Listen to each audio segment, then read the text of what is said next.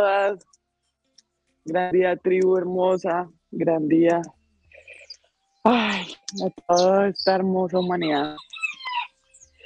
Gran día para todos. Hoy en este nuevo espacio. Hoy con una invitada súper especial.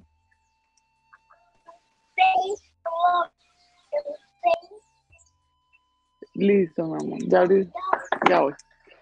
Hoy con una invitada súper, súper especial, una estudiante muy aplicada a la escuela. Acá tenemos a Alexandra González. Hola Alexa, gran día.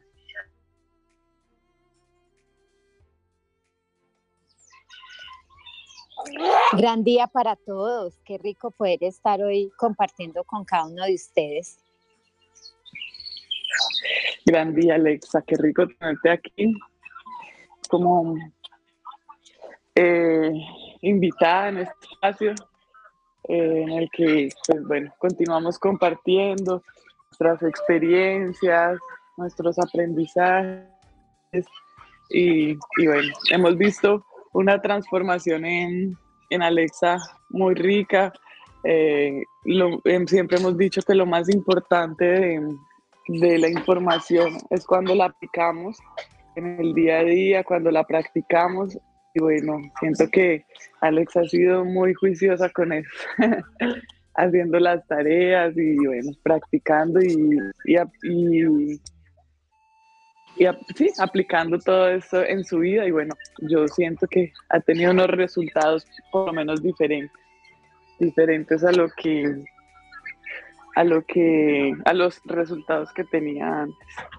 Cuéntanos, Alex, un poquito de, tu vida, de, cómo eras antes de llegar a la escuela y cuéntanos un poquito. Bueno, eh, les cuento, como muchas mujeres, eh, venía llena muchísimas creencias, eh, sentía que debía ser una madre perfecta, una, la mejor hermana, la mejor hija. Entonces, ese transcurrir de mi vida y de sentir que, que debía mostrarles a los demás que era una buena mujer, eh, me fui perdiendo. Cuando fui madre ya me olvidé de mí como mujer. Dije, no, ya pues me corresponde ser mamá el resto de mi vida. Entonces cuando Llegó a, a Bio. Eh, la primera vez que estuve en Bio fue a través de Sergio. Sergio ha sido pues mi gran instructor, me ha acompañado muchísimo y estuve en una clase de Sergio donde Sergio dijo que las personas que querían que los demás hicieran lo que ellos querían eran psicópatas. Pues yo dije, wow, después de tantos años vengo a a darme cuenta que era una psicópata, entonces esperé a Sergio que terminara la clase y le dije, por favor, requiero hablar con usted. Y ahí empezó este hermoso viaje. Tomé la decisión que quería resultados diferentes, no solo por mí, sino por mis hijos, porque venía con el peso de cargar a una familia, no mis hijos, la de mi mamá, la de mi casa. Entonces yo decía, ¿qué herencia les quiero entregar? Porque yo sí soy muy consciente de que no es tanto lo que les diga, la información que yo les dé desde mi boca, sino lo que ellos vean que yo vivo. Entonces, si yo les hablo de, un estilo de vida, pero nunca lo ven en mí ni se refleja en la casa, entonces, ¿qué es lo que ellos van a hacer? Entonces, ahí empecé y tomé la decisión de entregarlo todo. Vengo de una formación súper, súper cristiana.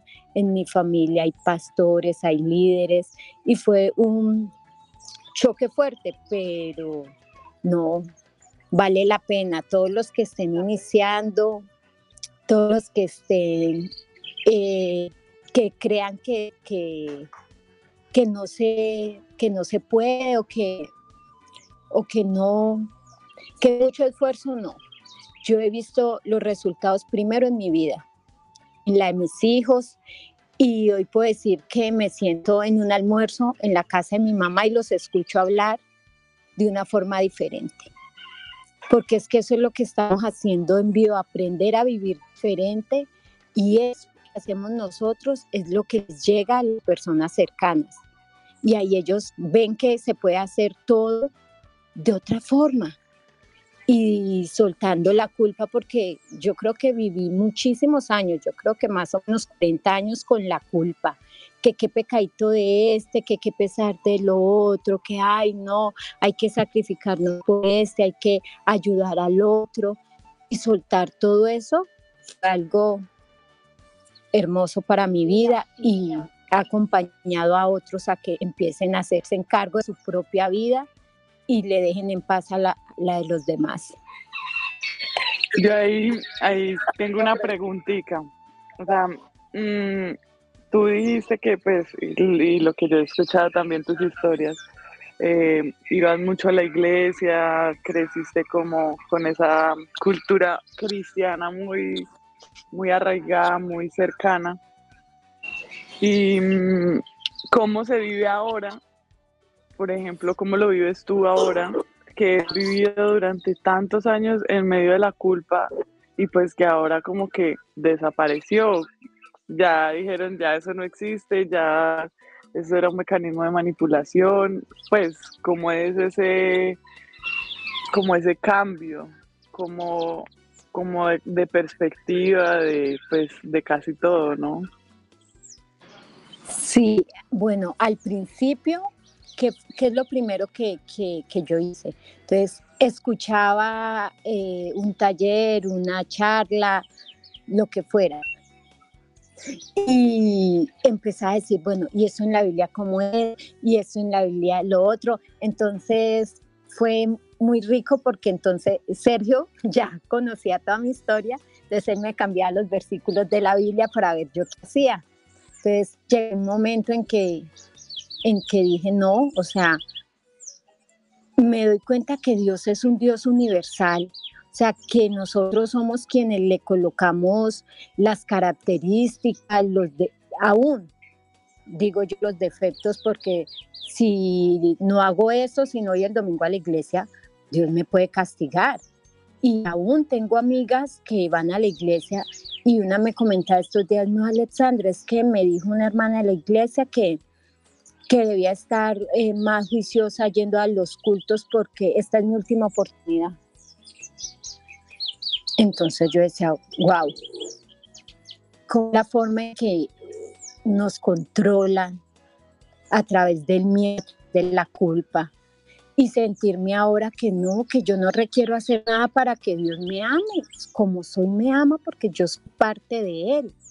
Entonces, cuando ya decidí no volver a ir a la iglesia, no volver a ir a ningún servicio, pues todos en mi familia, ¿qué fue lo que pasó, Alejandra? Ahora usted debe creer en Dios. Yo dije, no, es el momento en que más creo porque lo siento, es que Él está dentro de mí, es que es hermoso cuando no es lo de, de afuera, te hablan de un Dios, de que muestran muchas cosas, es hermoso cuando tú lo sientes en tu corazón, cuando en tus mediciones conectas con, con esa fuente divina y te sientes tan, tan lleno de amor, tan lleno de luz, que es algo diferente. Entonces, para mí ya Dios es algo muchísimo, es alguien mucho más grande, es una energía que está en todo, en todo.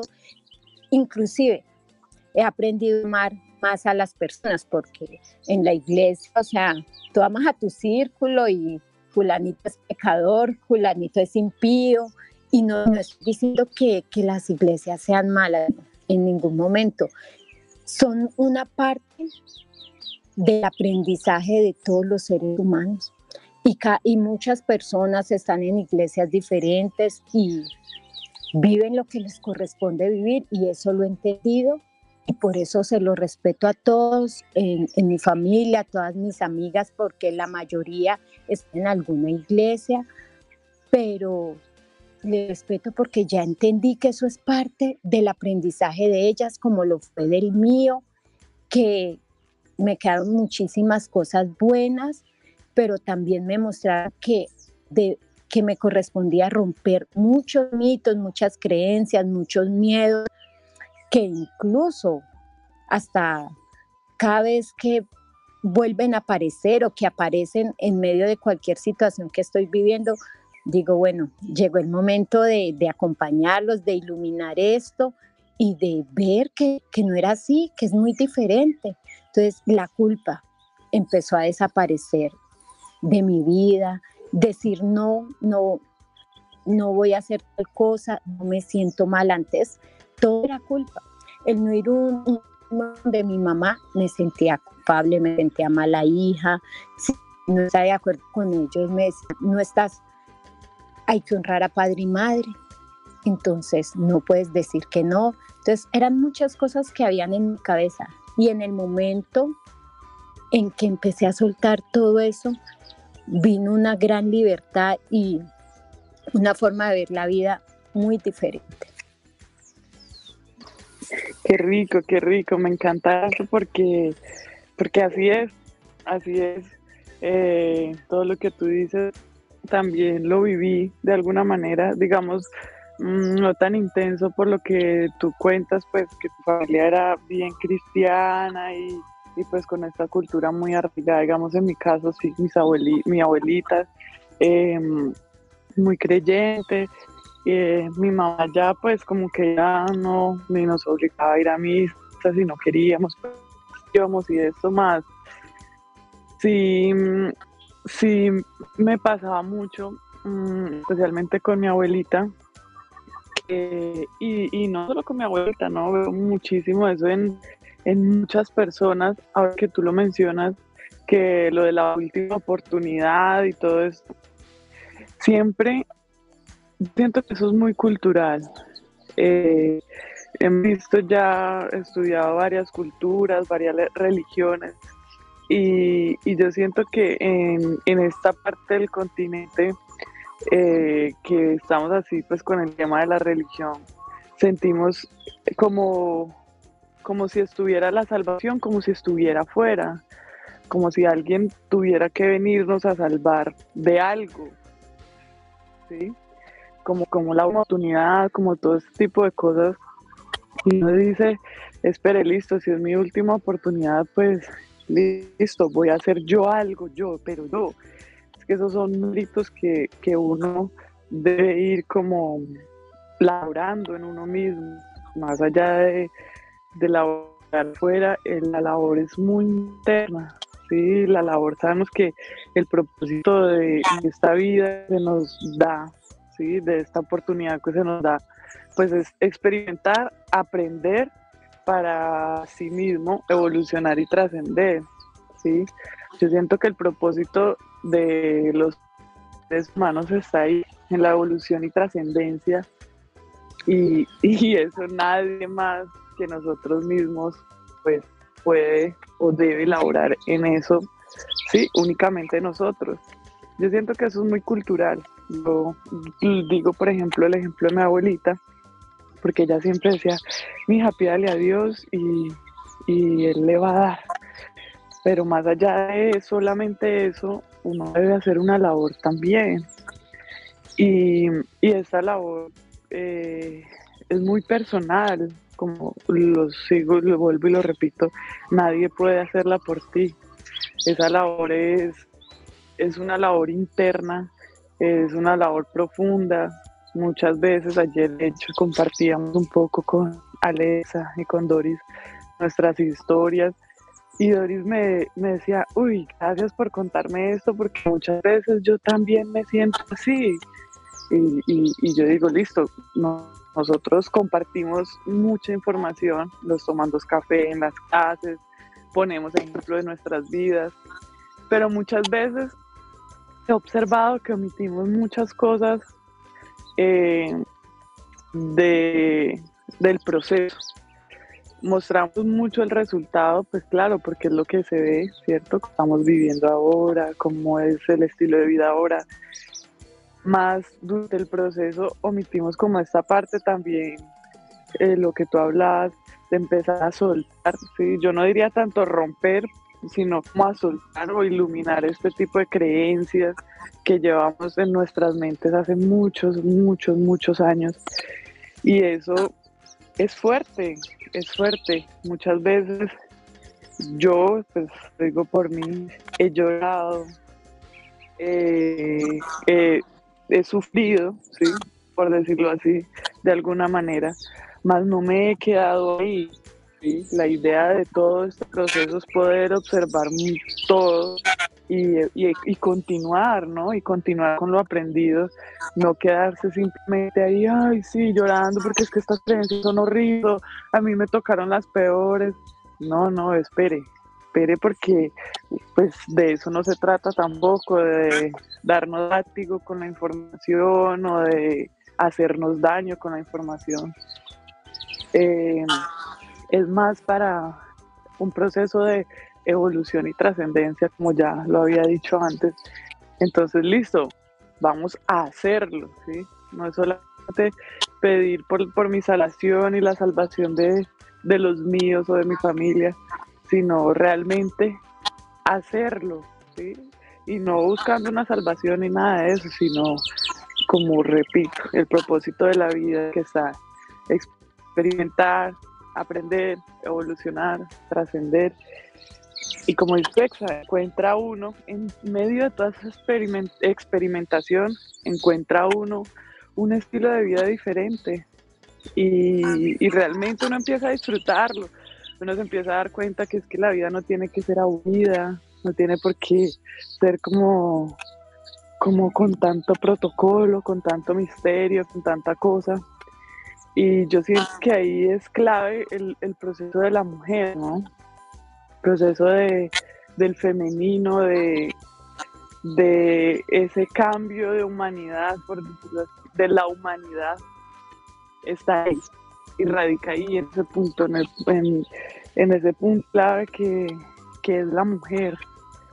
Entonces, qué rico que ver, por ejemplo, mujeres como Alex, que también se están permitiendo hacerlo diferente, que también están en su proceso de transformación y acompañando a todo un clan también a que se aprendan, a que experimenten. Alex nos cuenta mucho sus experiencias con sus hijos y y me parece maravilloso ver cómo, cómo hay una nueva humanidad, ¿sí? Cómo, cómo empieza a emerger una nueva humanidad. Cuéntame, dale un poquito también como de, ese proceso de transformación, cómo lo han vivido tus hijos, eh, especialmente pues son los seres con los que tú habitas en, en la casa, eh, cuéntame cómo ha sido también para ellos, si ellos han sido escépticos a la información o han bien, no, han recibido la información, cómo aceptando, integrando y cómo ha sido ese proceso con ellos. Bueno, mis hijos eh, son Aleja, pues ya no son mis hijos, somos compañeros, pero ha sido hermoso. Aleja tiene en este momento 28 años, Santi 23 y Josué 17. Cuando empecé con todo esto, bueno, eh, nosotros hemos hablado siempre que somos un equipo y ellos me veían, ah, listo, mi mami hace yoga, mi mamá está meditando, se levanta temprano y bueno, dejémosla con sus cosas locas. Con su vida loca. Sí, pero en el momento en que ya ellos eh, me hablaban de una salida o de una situación y yo no le y yo ya no les contestaba como antes. Entonces ellos, ¿qué está pasando con mi mamá? Que mi mamá ya no es tan regañona, que mi mamá ya no ya no puedes condenar a todos porque yo era así. Mis sobrinos me dicen, uy, es que usted no la queríamos. Usted como era cansona, echaba cantaleta, toda hora peleando con uno, llegaba a la casa de la mamita a decirle a todo el mundo qué debía hacer, a regañarnos, a sentarnos y pedirnos cuentas de la vida. Y ya ahora uno viene donde usted y lo que le cuente, ah, bueno, ah, tía, fumo marihuana. Ah, bueno, mi amor, pero no se la fumé toda. Me invita. Entonces, ay, ¿qué le pasa a mi tía? Y estos días conversábamos. Yo sí, es que eh, eh, mi mamá nos pegaba muy duro esto. Entonces dijo Josué, ¿cuándo? Entonces le dijeron, no, este le tocó otra mamá, no le tocó la que nos tocó a nosotros. Eso me dio alegría. Antes cuando ellos decían que les pegaba duro, ay, me sentía culpable. Ahora no, porque eso fue parte de mi aprendizaje. Entonces, ahora yo veo cómo ellos acompañan a sus amigos, cómo han abierto su mente a tantos, tantos juicios que yo les había pasado a ellos, tantas creencias, tantos miedos, porque yo era una mujer supremamente miedosa, o sea, miedosa y controladora. Entonces, ahora que ellos me ven hacer las cosas diferente, me ven más relajada, ya ellos sin decirles escuchen una charla, sin decirles hagan esto, nada. Todo es lo que ellos ven y, lo van aprendiendo y ellos son muy receptivos. Y entonces en la casa cuando digo, ay, ninguno vino a lavar la losa, me va a tocar otra vez a mí. Uy, oiga, Santi, escucha a mi mamá, la víctima. Ay, no, mamá, pues si no la quiere lavar, no la lave, nosotros lo hacemos. Entonces ya yo, ya los escucho y por lo menos en, en Aleja que, que está en, en, la, en la labor de, de aprenderse, de soltar cosas que yo le he pasado, como el de ser salvadora. Ella, ella ha sido súper sobreprotectora con los hermanos, ella está ahí para ayudar a los demás, entonces ya ella hizo conciencia, porque todos en algún momento hacemos la conciencia, a veces no llegamos a la acción, simplemente, ay, sí, soy salvadora, pero sigo salvando. Entonces veo que se empiezan a romper, a, no a romper, a, soltar, a iluminar. Entonces ya, yo digo, un ejemplo, digo en mi casa, ay, no hay que hablar con Julanito porque mi mamá me llamó y dijo que está como desordenado, entonces escucho a Josué, mami, ya él es responsable de él, él verá lo que hace, ya usted no le tiene que decir nada. Entonces yo digo, bueno, bueno, ahí me están recordando lo que se me olvida a ratos, entonces ha sido muy bonito porque entendí que no es imponiendo, yo era una mujer que quería imponer y que se hicieran las cosas como yo quería. Y ahora que lo suelto, que me permito, permito eh, saber que yo tengo el poder ni el control de, de nada pues ahí ya, ya, los, ya dejo que todo como corresponde. Y ha sido bien interesante porque desde que he aprendido a conectar con mi femenino, a permearme, ya sé que yo no lo puedo hacer todo y he soltado ese masculino, me permito sentirme vulnerable, me permito sentirme que, ya ellos son hombres y mujeres, una mujer que responden por su vida y ya estoy ahí para acompañarlos cuando ellos, cuando ellos quieren. Suena muy lindo, pero yo les digo, a, eh, a, veces es fuerte, a veces yo quisiera pararme y decirle, no, es que mira Santi, es así, es así, y me quedo en mi habitación y hago mis inhalaciones y digo, no, eso le corresponde encontrarlo a él, no a mí. Y sí, hay días que quisiera eso, decir, venga, yo los acompaño, les ordeno la idea, pero no, ya sé que si se equivocan también es parte del proceso de ellos. Y recientemente hemos vivido una situación muy linda que aprovecho para darle las gracias a, a Carlos, a Sergio, a Germán, que han estado allí a los que mis, mis, mis hijos admiran muchísimo porque conocieron a, a dos hombres diferentes, wow, que llegan y, y, le ponen quejas, ay, eh, Sergio, Germán, mira que mi mamá es, y ellos relajados, como amigos, ah, que queremos una moto, uy, qué rico, qué bueno, y yo, Dios mío, ¿por qué les dicen eso? Deben decirles que, que las motos son malas, que esto, que no. Cualquier tema que ellos hablen con ellos, le contestan diferente, entonces ellos son wow. Entonces ya ahora son, acuérdate lo que dice, lo que dice Germán, mami, acuérdate lo que dice Sergio, eso no es así, eso es, hay que hacerlo. Nadie sabe lo que va a pasar y yo, bueno, entonces ha sido algo muy lindo, la tribu nos acompaña en todos los momentos, en todos los procesos y, y ha sido muy, muy bonito, pero algo muy lindo fue soltar, es decir, no sé todas las respuestas. Y eso que estamos viviendo, todos lo estamos aprendiendo porque jamás me ha pasado y jamás pensé que, que, que iba a haber una moto en esta casa, ni nada. Entonces, ahí vamos a ver cómo nos va en el camino. Y, soltar y decir eso fue muy rico porque yo era una mujer que quería tener todas las respuestas, o sea, tener todo así, esto se, hace a tal hora, esto a tal hora y ese es el resultado. Y ya ahora soltarme y saltar, saltar al barrio, que pase lo que responda, ha sido una, un aprendizaje muy lindo.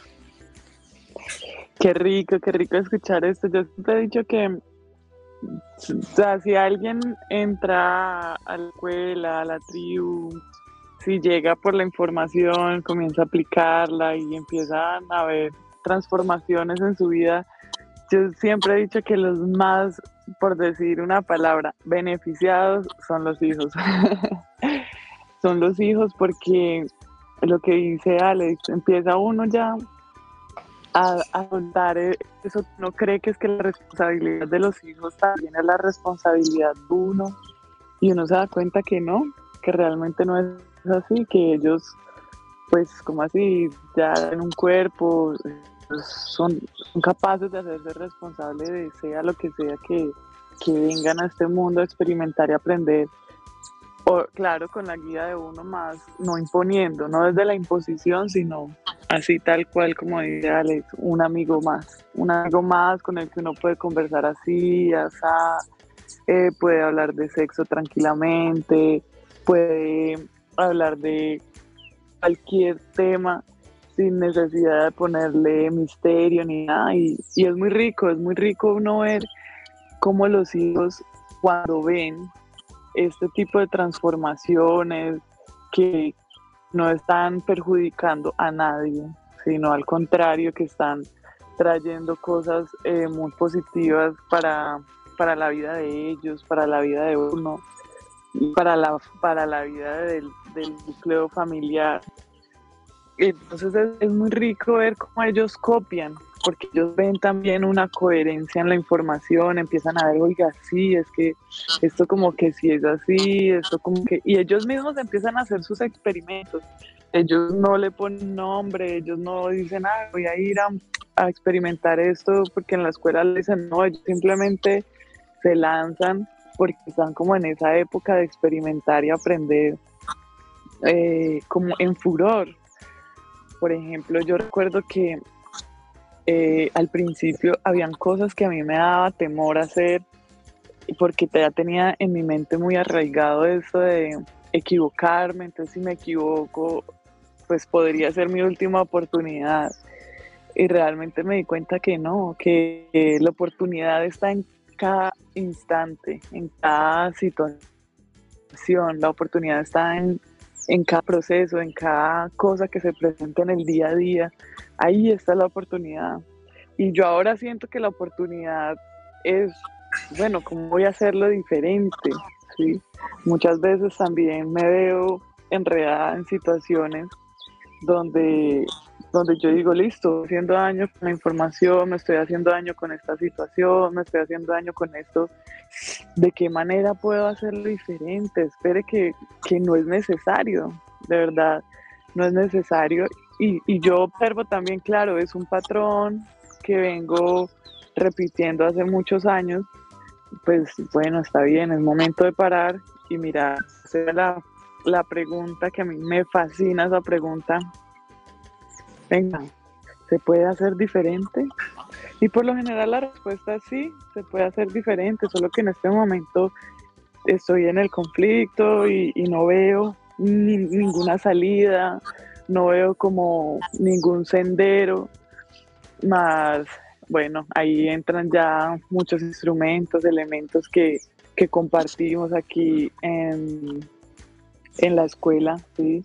inhalaciones, meditaciones, frecuencias, em, o sea, muchas formas, a veces hay situaciones que llegan muy fuertes y uno listo, va, mira los kipus con matemáticas, o sea, demasiados instrumentos como para uno decir, ay, no, sí, ya, no, me quedo aquí, ya no hay nada que hacer con esta situación, no, espere que, que realmente sí se puede hacer diferente.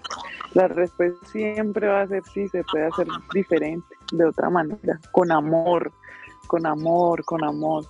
Yo siento que en mi caso mm, está muy arraigado el tema de la violencia, de la violencia contra, contra mí misma, ¿no? Pues más allá de violentar al otro, prefiero muchas veces violentarme a mí misma, ¿sí? incomodarme a mí misma por agradar al otro, por quedar bien con el otro, crear un caos en mi vida por el otro. Por... Y yo siento que, que, bueno, que poco a poco ahí uno va también afinando, va aprendiendo de estas situaciones.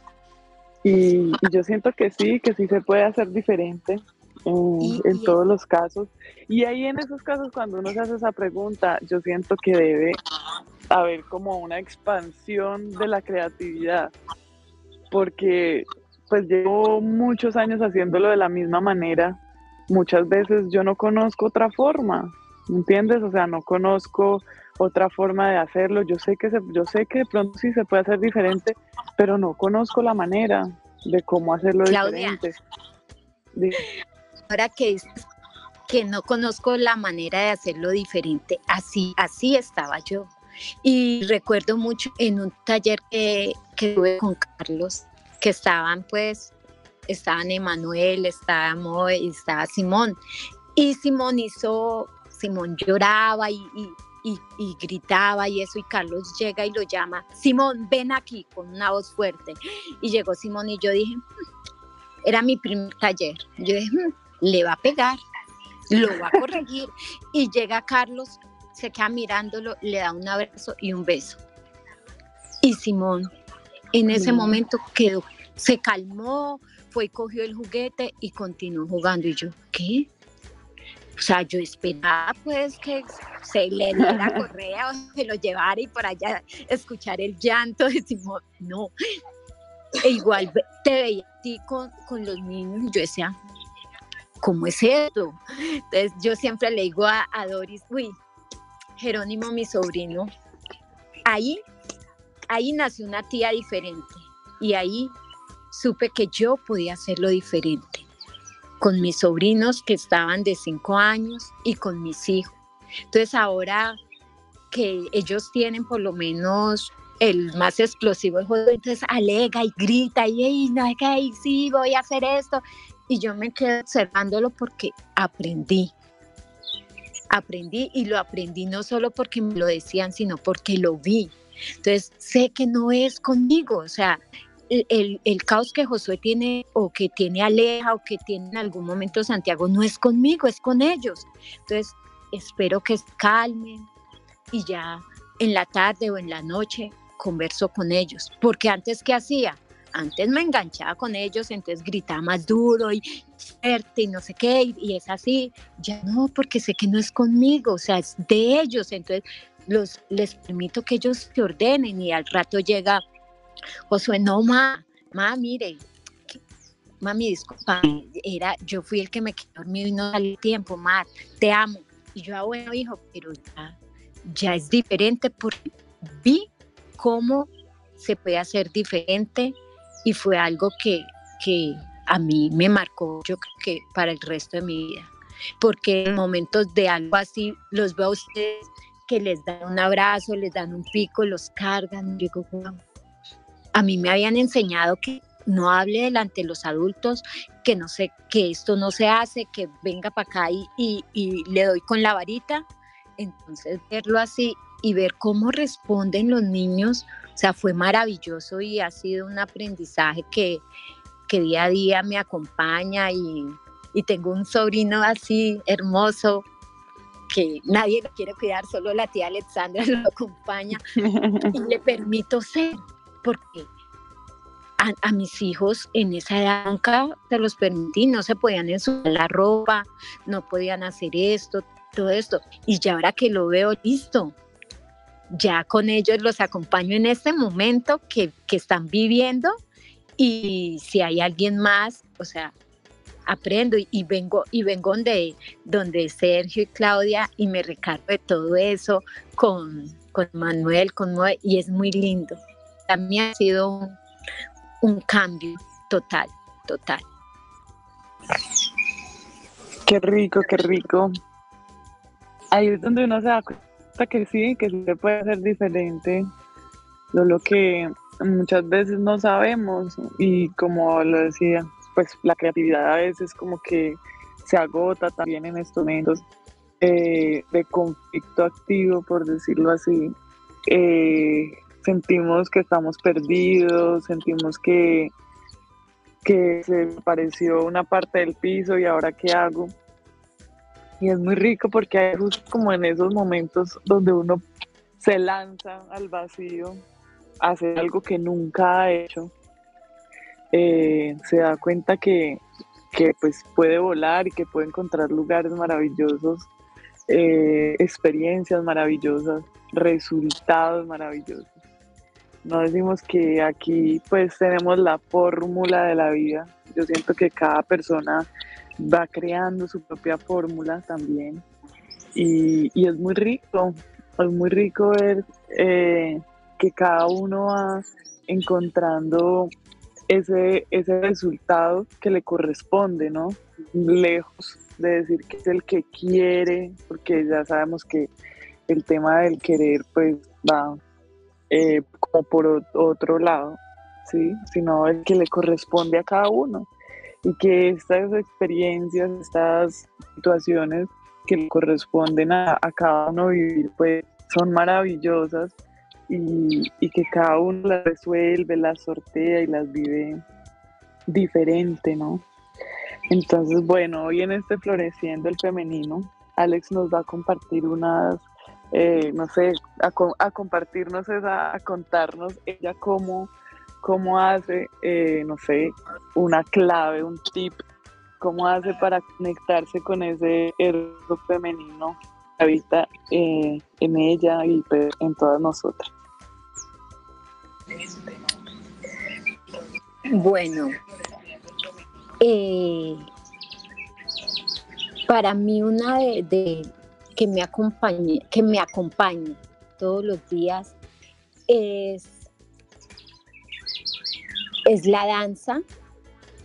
La danza eh, me acompaña a sentirme, a centrarme, a conectar con esa mujer que está dentro, que soy yo, pero que he venido evolucionando y trascendiendo porque muchas veces nos callamos por por la vida, por el sistema, sino así muchas mujeres en este momento no sean mamás o no, hayan sido madres, pero nos metemos tanto en el sistema y en lo que impone la sociedad que, que esa voz de la mujer que, que realmente somos la callamos, la callamos a través de miedos, de creencias. Entonces yo he aprendido a conectar con esa mujer. Eh, me centro, hago mi meditación y voy al corazón del corazón, conecto con esa mujer. Generalmente lo hago eh, con mi mano izquierda en mi corazón y la derecha en el útero. Y ha sido algo lindo, es, una experiencia de, de, permitirte sentir, yo era una mujer muy masculina, en el sentido de que me creía que tenía el poder y, le quitaba la autoridad aún a mis hermanos mayores, no, madre, yo era la que mandaba. Pero ahora, con cada vivencia que he tenido, aún con mi cirugía, me siento que soy más femenina porque me he permitido permearme de, de saber que no, que no soy que no soy un mal que no soy una mala mujer si, si estoy cansada, si no quiero hacer un almuerzo, si me quiero sentar y escucharme. Ahora me lo permito, ahora paso tiempo conmigo misma, voy a mi interior y, sé qué, qué, miedos tiene esa mujer, qué sueños tiene y me escucho. Y, y para mí una clave muy, muy, muy importante ha sido la danza, porque en la danza eh, conecto con, pues conectamos de alguna manera diferente, podemos estar en medio de la naturaleza y sentarnos y sentirnos, porque es permitirnos sentir, ir hacia adentro, no tanto afuera, no, sino ir hacia adentro. Y en el momento de meditación, esté haciendo la danza o no esté haciendo la danza, siempre, siempre conecto con esa mujer. Y en el momento en que estoy en caos, que están pasando situaciones en, mi vida, me, me, quedo en silencio y le permito a esa mujer hablarme. Y me acompaña a centrarme y me acompaña en, en, en mis situaciones. Y a veces, también cuando estoy así muy fuera, vengo para acá, Alexandra. Entonces, sí, para mí es cualquier cualquier eh, momento, así estés en una piscina, si estés trotando, montando bicicleta, pero si es tu momento contigo, ese es el siempre, siempre hay darnos un, espacio para nosotros. Hay que darnos un espacio para conectar, para ir hacia, hacia adentro, porque todo, todo es, es, es dentro de mí todo lo que yo veo afuera está dentro de mí y, para que se resolverlo debo es ir hacia adentro. Y eso lo, aprendí porque yo, yo he sido una mujer que se ha ido mucho en las formas, buscando afuera, pero ahora aprendí a, a estar dentro, a sentirme, a escucharme, más que escuchar afuera, escuchar, escuchar esa mujer, esa mujer salvaje que, hay que está dentro de mí y, y es una es una vivencia porque te acompañas en todo. Entonces, yo las invito que no, nos que nos saquemos ese espacio, que nos permitamos ese espacio, porque a veces nos vamos en la carrera del sistema, en que, que debo hacer esto, me levanto, despacho, salgo, laboro, vuelvo, y nos vamos yendo y nos vamos perdiendo. Y, y ahí siempre debemos sacar el espacio para enraizar con nosotros, porque es muy es muy importante para no perdernos como, como mujeres que somos. Qué rico, bueno, yo pedí un, un tip y me diste dos, nos, nos, nos compartiste dos. Sí, es muy importante esto, muy importante eh, el encontrarnos con nosotros mismos, ¿no? Muchas veces eh, Carlos nos decía, lo, lo, más rico de perderse es que vuelve y se encuentra. Y bueno, yo siento que mi proceso fue muy así, ¿no? Andaba medio perdida buscando muchas cosas, pero sin ver qué era lo que estaba buscando. Y bueno, ya me encontré. me encontré, llegamos y, y sí, es muy importante eh, resaltar eso que dice Alex algo tan simple y es gratis. No hay que pagar por eso. Una meditación para uno mismo, para uno mismo, es simplemente sentarse en silencio un momento. No hay necesidad ni de poner la mente en blanco, de, no, solamente un momentico, un momentico, y así cada día un momentico, y así cada día un momentico, y así cada día un momentico, hasta que se va volviendo un hábito yo siento que el propósito de la meditación también eh, es que se vuelva una meditación constante en el día a día, mientras tú estás haciendo todo lo que sea que estés haciendo, mantener la mente centrada y, y habitándose uno mismo, ¿no? Entonces sí, rico y la danza también en la, en la sala de la casa, no es necesario pues uno eh, ir a una academia o algo así, ¿no? Una danzadita ahí en la casa, desde el corazón, haciendo lo que uno sienta al principio, pues que uno pues no es un bailarín profesional, una bailarina profesional, pero eso sí acompaña muchísimo, muchísimo. En la escuela también tenemos eh, la danza cósmica eh, con Angelita, que también acompaña muchísimo a conectar con ese corazón, que es el mismo corazón de la tierra y, que nos acompaña también muchísimo a enraizar, enraizar el cuerpo, a enraizar los procesos y, y bueno, a observar, eh, a poder observar también muchísimas cosas que se mueven afuera, que realmente están en nuestro interior. Qué rico, qué rico Alex, nosotros sí realmente hemos visto como muy de cerca todo este tema de, la transformación de Alexa, de su vida, eh, la transformación de, su, clan, ¿sí? de su núcleo, eh, cómo sus hijos han avanzado también en el proceso, ver cómo les encanta experimentar, aprender, que yo también siento muchísimo que los hijos son un punto clave eh, acompañándolo a uno, no como madre, sino como, como mujer en ese proceso de autoobservación, así como tus hijos dicen, ay, vea, lo vas a hacer que está diciendo eso. Emanuel también muchas veces nos dice, mamá, estás diciendo palabras sin conciencia eh, mamá, estás haciendo tal cosa. Entonces ellos también nos acompañan muchas veces en esos momentos que no nos estamos observando. Ellos acompañan a, oiga, yo sí la estoy observando y, bueno, pues eh, hay que hacerlo diferente. Entonces es muy rico. Eh, siento yo que los hijos pueden acompañarnos mucho o pueden también, digamos, entorpecer el proceso si uno quiere así.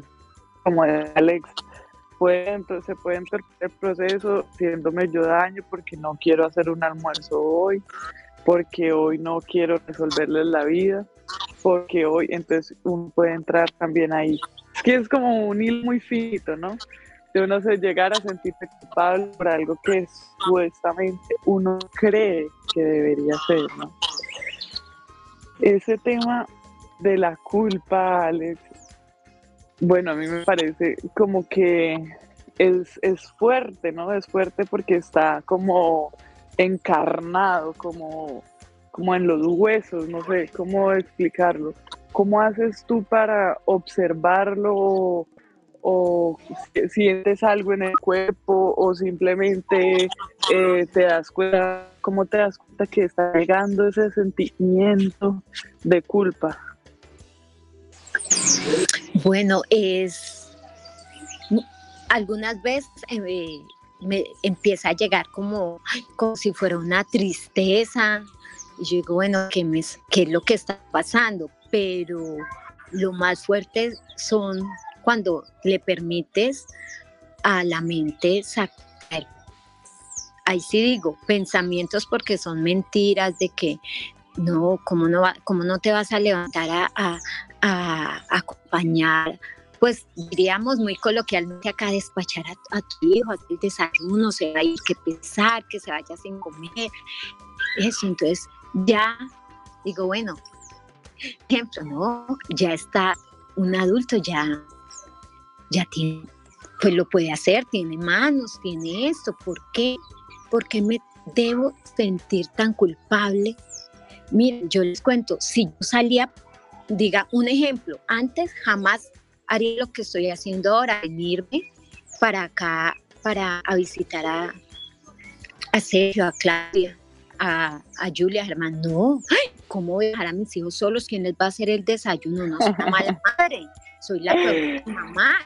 Esos viejos Sí, por eso cuando tiene, cuando hay personas que lo refuerzan como tu madre, tus hermanas, ay, ay no, Alexandro, ¿cómo hace eso? ¿Usted cómo es que se va de viaje y deja a los muchachos solos? El colmo, irresponsable. Entonces yo antes no, y si estaba pasando bueno, peor, yo, ay, yo por aquí pasando tan rico y, mis hijos en la casa. Y no, o sea, es, es más que una culpa, es una forma de, hacerme daño a mí misma, de, colocarme como la zancadilla para no vivir en, plenitud, porque o sea, nada pasa en mi casa. hoy día mis hijos me dicen, May, ¿cuándo va para donde, Sergio? Mami, ¿cuándo se va para Barbosa? O les digo, tengo un taller, un, ay, qué rico, mami, qué bueno. Pero no, si yo no estoy en mi casa, o sea, todo funciona como corresponde que funcione. Ya hoy, el día que entendí que, que ya mis hijos no me requieren, la vida continúa, en vez de sentirme feliz y dichosa, uy, ¿ahora qué voy a hacer? ¿Qué voy a hacer? Entonces, ¿qué es mi vida? Porque antes creía que mi vida eran mis hijos. Entonces ya dije, uy, no, entonces venga, vuelvo a coger la, la casa mala de los demás porque me di cuenta que era que no quería hacer un marco en mi vida, porque me daba miedo, porque no sabía cómo volver a conectar con esa mujer que, que, soy. Entonces ya no está el rol, ya no debo llevar a, los muchachos a entrenar porque ellos van solos, se van a estudiar, hacen su vida porque tienen novia, porque tienen amigos. Y sentí, la verdad, se, movió, todo en mi vida. Pinche miedo, yo dije, bueno, ¿y ahora? ¿Y qué? Y no, y, y creo que ha sido de los momentos más maravillosos. Y esa frase, yo, ¡Ah, Sergio, qué rico es. Qué rico, y yo, ¿cómo así? No me van a consolar, no me van a decir qué debo hacer. ya eso le correspondió. Entonces, fue ha sido un proceso hermoso y cada vez que quiere llegar alguna culpa, miren, yo me sentía pasa por quedarme en la cama hasta las 7 u 8 de la mañana. En una, tarea que nos dijo, no, que estén todo el día en la cama. No, no hagan nada, que estén en la cama. El cuerpo requiere descansar, que estén en la cama. Y yo decía, ¿cómo yo voy a caer en una cama y con todo lo que hay que hacer y todo eso? Y el día que me permití quedarme en la cama súper delicioso, súper delicioso. Y les digo algo, cuando se nos olvida, la vida y el universo nos lo recuerdan.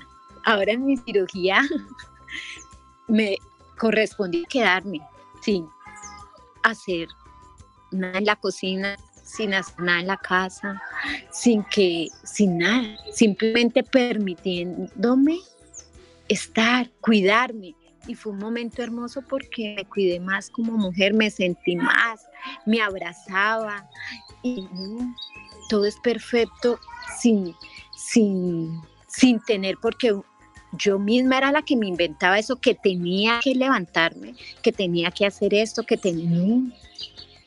Escuchar a tus hijos que te digan más, si no quieren no se levante, yo ya hice tal cosa, yo voy a hacer esto. Y, y, y es gratificante aunque a la vez está esa de que, ¿y será que sí lo va a hacer como lo hago yo? Mire que no al suelo le para el lado, no barrio por tal lado, pero no, es, es, algo lindo porque vivir sin culpa es, es una libertad, es sentir, sentirse tan liviano, aunque yo le digo, por ratos aparece y llega y bueno, pero ya, ya como estoy en modo autoobservador, ya sé que llegó y le digo, bueno, aquí, de no hay culpa. No hay culpa porque es algo que yo misma he inventado. Si fue una creencia que pasó, ya me di cuenta que no. Es así como pintado. Y ver, ver, porque cuando ves en el otro no por condenar, sino por aprender. Yo digo, su madre, mi mamá feliz, mi tía feliz, no son sacrificadas toda la vida. Pero yo las veo y digo, bueno, ahí ya está. Continuaba con esa fórmula, ya, ya sabía cuál es el resultado. Pero claro por el berraco, ya lo, todo, lo meto toda para hacerlo diferente. Qué rico que todo eso que dices, cuando uno, es, es muy cierto, cuando uno ya puede observar que está sintiendo culpa y que pues sabemos que la culpa no existe, cuando podemos observarla como desde otra perspectiva, nos damos cuenta que, se sueltan muchas cosas, se sueltan expectativas, creencias, eh, paradigmas, suelta uno mucha información que, en el fondo uno sabe como que, como que, oiga, eso como que no me corresponde, ¿no? Y, es muy rico, se siente liberador completamente, liberador, eh, poder observar ese sentimiento, porque yo siento que la culpa es más es un sentimiento, algo que siento, pero que realmente pues es una mentira. Entonces es muy rico ver cómo, ya cuando uno está así como dice Alexa, en ese modo autoobservación, eh, logramos no quedarnos ahí y enfrascarnos en ese sentimiento, pues enfrascarnos en una mentira sino que uno elige darle tránsito, ¿no? Hacerlo diferente, eh, venga, esto por acá como que no es, yo ya vi en mi familia un resultado, en las mujeres de mi clan, yo ya vi un resultado y, eso no es lo que yo quiero para mi vida. Eh, voy a, a, hacerlo diferente, no a intentar, voy a hacerlo diferente, voy a hacerlo diferente, eh, no me voy a sentir así, no tampoco tengo por qué hacer sentir culpable a mis hijos eh, de que yo me sacrifico por ellos, de que yo hago esto por ellos y ellos no hacen nada, porque eso ahí, bueno, entran otros, otros mecanismos de manipulación y otras cosas que, que realmente uno ve que esa tirada de victimismo, salvador, culpable, eh, todo eso es más por manipulación que, que por conciencia. Y cuando uno realmente empieza a comprender que la vida realmente son actos de conciencia, pues uno ya empieza a vivir una vida diferente. Y es donde nosotros tanto como que eh, empezamos en el tema de hacerlo diferente, vivir una vida diferente, porque hemos visto que la vida que la mayoría de las personas llevan, pues son la misma vida de los abuelos, de los papás, de y bueno, es momento de actualizarnos, ¿no? Cada año compramos el último móvil, el último teléfono, el último computador, el último televisor y nos hemos quedado como eh, envejecidos, digamos, en nuestro cuerpo, hemos actualizado eh, la forma de pensar, de vivir, de sentir, que bueno, yo siento que ya el momento, pues el, el mundo, el, el, universo, el planeta, todo también está cambiando de frecuencia, de todo, y yo siento que es nuestro momento, el momento de la humanidad, de, de hacer como es esta, este proceso de transformación. Bueno, podríamos quedarnos hasta las 10 de la mañana conversando, compartiendo estos temas que, nos encanta escuchar en la mañana, iniciar el día con una información diferente, eh, iniciar el día con, por ejemplo, todo eso que nos compartía Alex, eh, que yo le preguntaba, listo, ¿cómo empiezas a identificar la culpa? Sí, como una tristeza, empiezo a sentir que lo que está, está bien.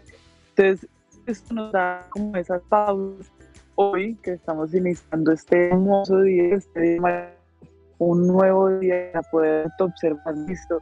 yo me estoy sintiendo como un poquito triste, me estoy sintiendo mal esto que hice, por esto que le dije a mis hijos. Entonces ya ahí uno empieza a identificar, ah, como que estoy sintiendo es como culpa, cómo elaborar eso, cómo hacerlo diferente.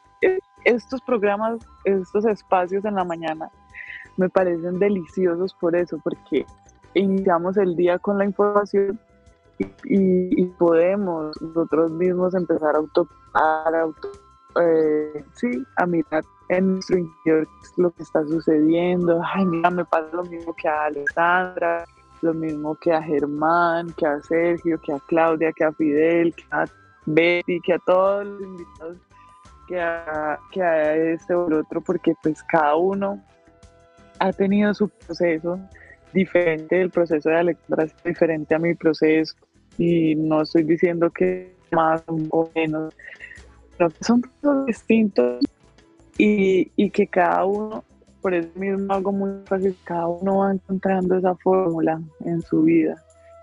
Entonces, bueno, qué rico, qué rico. Alex, muchas gracias por acompañarnos. Muchas gracias a todos los radioescuchas, a todos los internautas, a, toda la tribu que nos acompaña. También sabemos que hay personas que escuchan esto en la noche. Bien, delicioso para que al día siguiente activemos esta autoobservación. Recuerden levantar los brazos hacia el cielo, hacia el sol. Inhalar profundo y gritar si quieren gritar o simplemente afirmar o decir que hoy es un gran, gran día. Recordemos que es un día para aprender cosas nuevas, para experimentar, eh, para ser diferente, es una gran oportunidad. Bueno, de hecho hoy se pueden presentar muchísimas oportunidades, experimentar cosas diferentes, para mirar si se puede hacer de otra manera y qué otra manera, para activar esta creatividad que es inherente en los seres humanos y bueno, hacer una expansión de amor. Hoy es un gran día para amar, recordemos esto, para abrazar a nuestros, a los seres que nos acompañan, recordarles amor sentimos por ellos, darles las gracias por existir en nuestra vida y bueno, muchas gracias a todos, gracias Alex, nos amamos, nos amamos tribu hermosa y que tengan un gran, gran día.